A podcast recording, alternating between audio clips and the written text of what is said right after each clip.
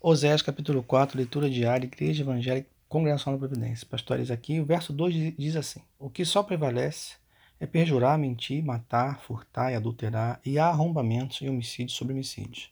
O verso 6 de Oséias 4 diz também: O meu povo está sendo destruído porque lhe falta o conhecimento. Porque tu, sacerdote, rejeitaste o conhecimento, também eu te rejeitarei, para que não seja sacerdote diante de mim visto que te esqueceste da lei do teu Deus, também me esquecerei de teus filhos. Gente, esse capítulo é muito esclarecedor porque fala da situação de Israel, é uma situação de total entrega né, ao pecado. Né? E o verso 2 mostra né, mentiras, furtos, matanças, adultérios. O verso 13 vai dizer que as filhas dele se prostituíam e as, e, a, e as noras adulteravam. Mas ainda assim, né, Deus não, entre aspas, não, entre aspas, não castigaria vossas filhas, verso 14, porque os homens mesmos se retiram com as meretrizes, com as prostitutas, né? Então, assim, esse era o quadro, né? Não dava nem para alguém reclamar de alguém, porque um fazia pior que o outro. E aí a gente vê que nessa situação Deus não tinha outra opção, um Deus santo, um Deus justo, um Deus que é um Deus de justiça, de verdade, de santidade, é, não tinha outra opção a não ser deixar esse povo, né? Entregue ali, ainda que por um tempo, a essa reflexão, né? A essa disciplina para refletir sobre a sua condição. Mas qual era também uma das principais causas? Era justamente a falta de conhecimento, diz o verso 6. Olha aqui, gente, como é que o conhecimento da palavra de Deus é importante.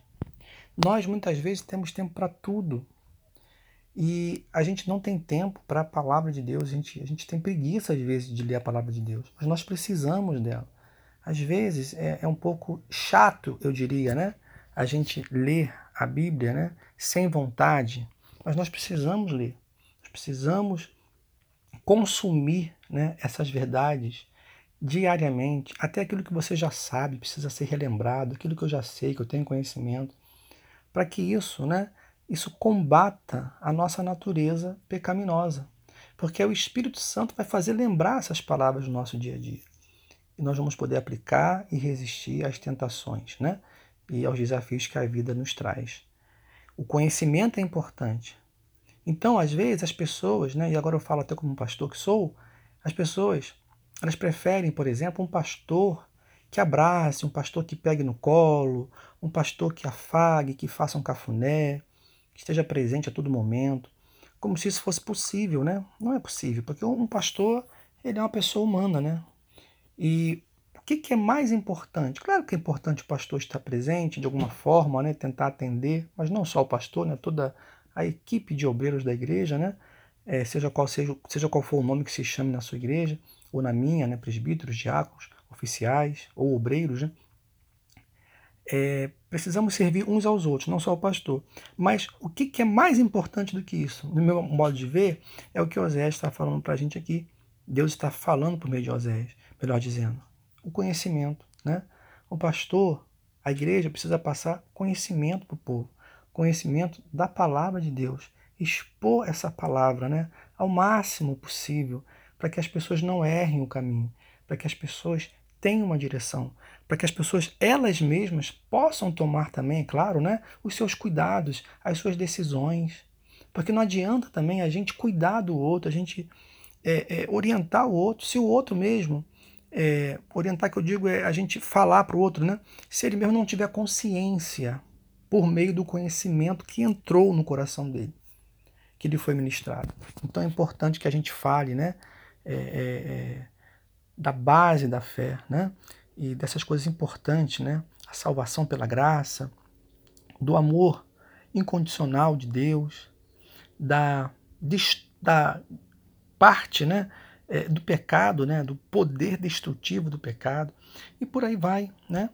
Então, o conhecimento foi, a falta de conhecimento foi a destruição de Israel. Né? E os sacerdotes aqui, eles estão sendo apontados também como culpados. Mas eles eram culpados sozinhos? O texto vai dizer que não. O texto vai dizer que não. O texto vai dizer também que o próprio povo também gostava de andar nesse mesmo pecado. E aí, o verso 9: Por isso, como é o povo, assim é o sacerdote. Então, o povo era igual ao sacerdote, né? Os, os ambos gostavam, né, da bagunça, de viver longe de Deus, né? De, de, de não negarem-se a si mesmos, né?